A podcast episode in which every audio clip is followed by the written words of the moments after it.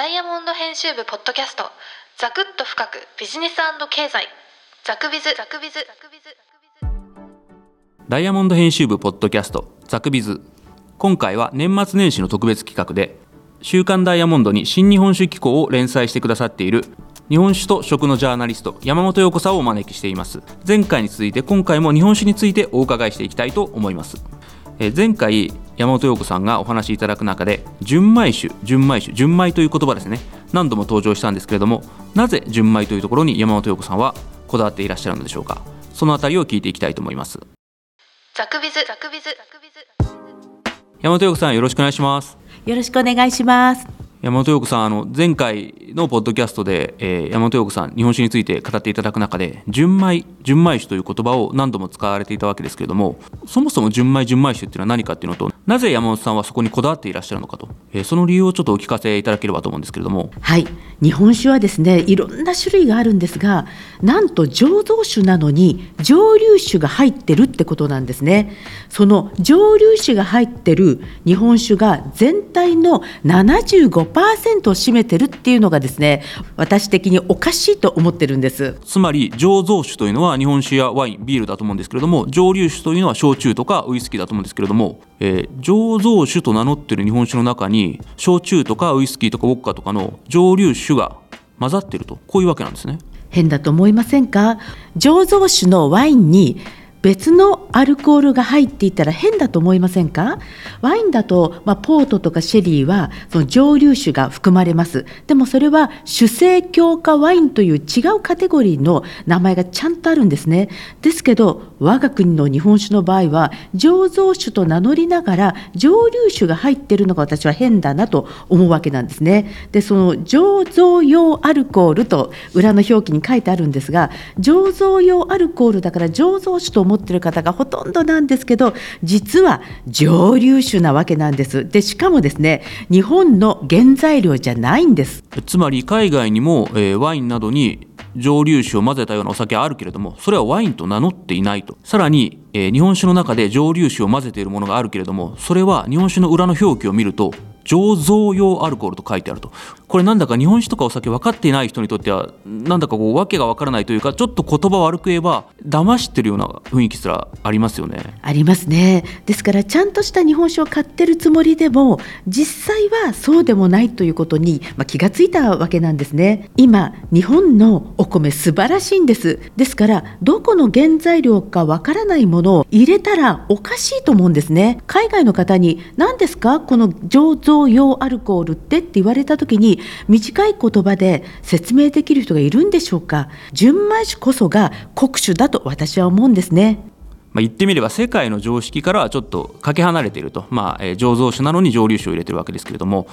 そもそも日本酒ってどうやって作ってるんでしょうか？ワインやビールとか同じ醸造酒とは作り方が違ったりするもんなんでしょうか？はい。一番簡単なのはワインなんですね。ワインは単発酵と呼ばれてます。シンプルな発酵なんです。アルコールの原料と実は2種類しかありませんでフルーツなどの糖質の原料または米か麦などのでんぷん質原料このね2種類しかないんですよ。アルコール発酵というのはそもそもですね酵母微生物君が糖分をアルコールに変えて炭酸ガスを生じる作用のことを言うんですが酵母の大好物は甘甘いものなんですね。ワインの場合、ブドウはもともと甘いんです。糖質の原料なので甘くする必要がありません。そしてブドウの皮には天然酵母がついているので基本的にはブドウを潰せば発酵する。だからシンプルな単発酵単純な発酵の単発酵と呼ばれています。じゃあビールは何かと言いますと単酵複発酵と呼ばれています。原料はでんぷん質原料の麦なんですね。それだけでは甘くないので麦芽を使って一回甘い麦汁を作るんですね。その10日が終わってからアルコール発酵させるので単幸福発酵と呼ばれています。それに対して日本酒は平行福発酵と言いまして、まあ、ちょっと難しいことは省略しますが、3回に分けて仕込むんです。麹の酵素で米のでんぷんを糖分に変えます。そして甘くなった汁に酵母を入れて、その糖分をアルコールと炭酸ガスに鉱木が変えるんですね。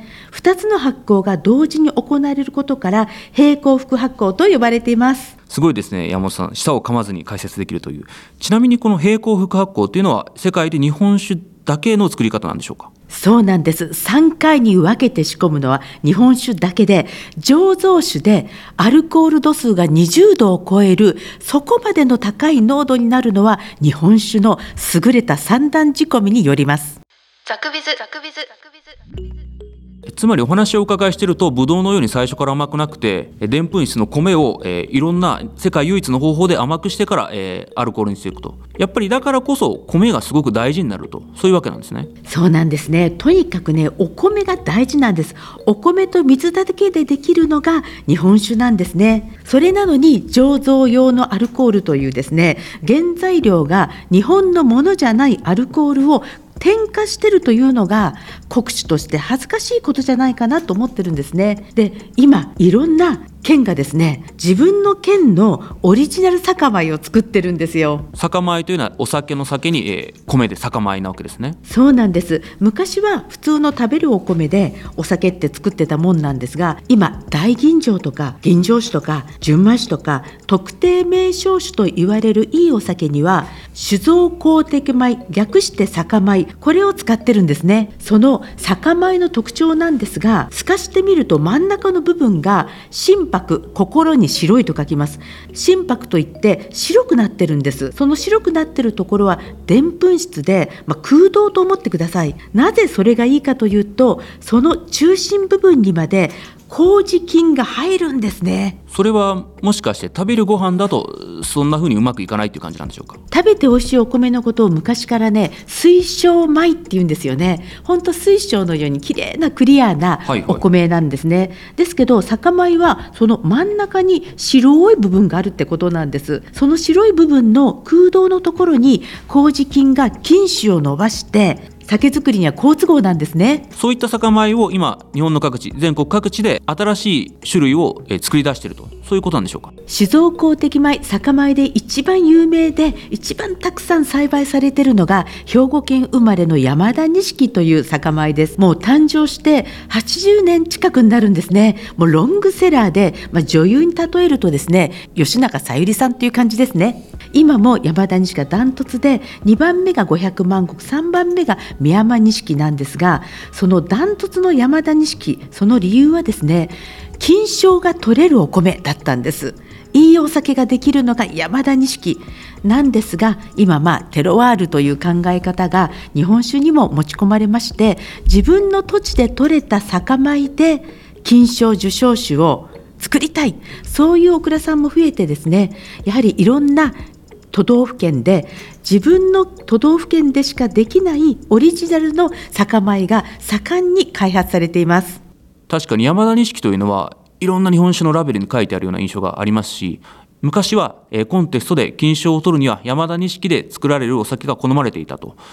ところがそうじゃなくて山田錦をどっか他の地域で作った山田錦を持ってきて作るのではなくて自分たちの地元で育ったお米を使おうとこういう動きがあるわけですね先ほど山本さんその動きのことを何とおっしゃってました？テロワールですね。やはり地酒は地元の米で農家さんの顔が見えるお米で作るそれが地酒ではないかという考え方ですね。こちらワインの作り方の考え方を表す言葉でテロワールということで、えー地元のものを使おうとそういう発想だという理解で良いでしょうか？そうですね。そんな感じだと思います。もちろんね、山田錦は素晴らしいお米なんです。なんですけど、オラガ村の酒米だっていうのも楽しいことなので、両方を作ってらっしゃる酒蔵さん多いので、ぜひ飲み比べてほしいなと思います。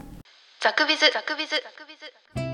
年はまあコロナでご実家に帰省できない方も多いかと思いますんで地元のお米を使った日本酒を探して飲んでみるのもいいかもしれません。山本陽子さん今日はありがとうございました。ありがとうございました。本日も最後までお聞きいただきありがとうございました。山本陽子さんはゼロからわかる図解日本酒入門という本を執筆されていますのでご興味ある方はぜひ手に取って読んでいただければと思います。ではまた